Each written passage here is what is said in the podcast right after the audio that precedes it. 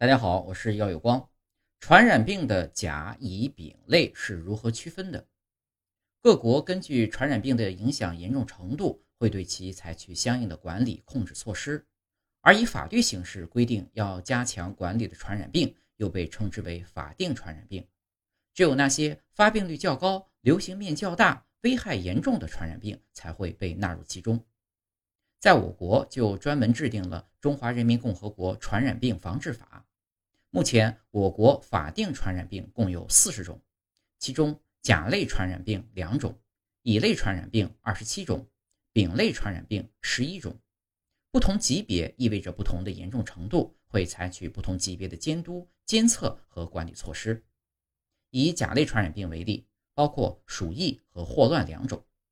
它们对人类健康和社会安全的影响是十分巨大的，属于烈性传染病，因此管理也必须十分严苛。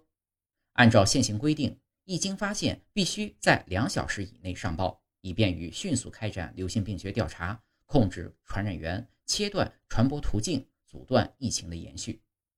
乙类传染病则属于需严格管理的传染病，包括新型冠状病毒感染。传染性非典型肺炎、人高感染高致病性禽流感、病毒性肝炎等二十七种。对此类传染病，要严格按照有关规定和防治方案进行预防和控制。一经发现，要在二十四小时内上报。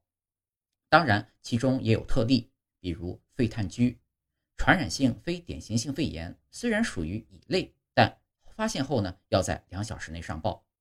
丙类传染病也被称为。监测管理传染病包括血吸虫病、麻风病、流行性感冒等十一种，发现后同样要在二十四小时内上报。那么目前我国甲、乙、丙类的传染病都有哪些呢？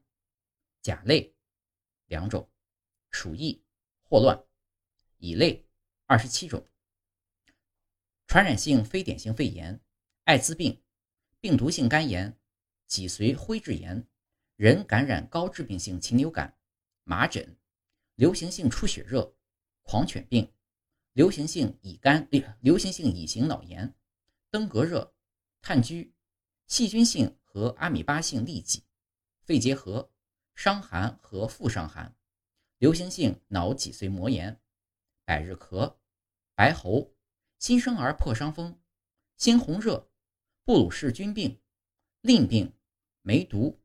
钩端螺旋体病、血吸虫病、疟疾、人感染 H7N9 禽流感、新型冠状病毒肺炎、丙类传染病十一种、流行性感冒、流行性腮腺炎、风疹、急性出血性结膜炎、麻风病、流行性和地方性斑疹伤寒、黑热病、包虫病、丝虫病、除霍乱。细菌性和阿米巴性痢疾、伤寒和副伤寒以外的感染性腹泻病、手足口病。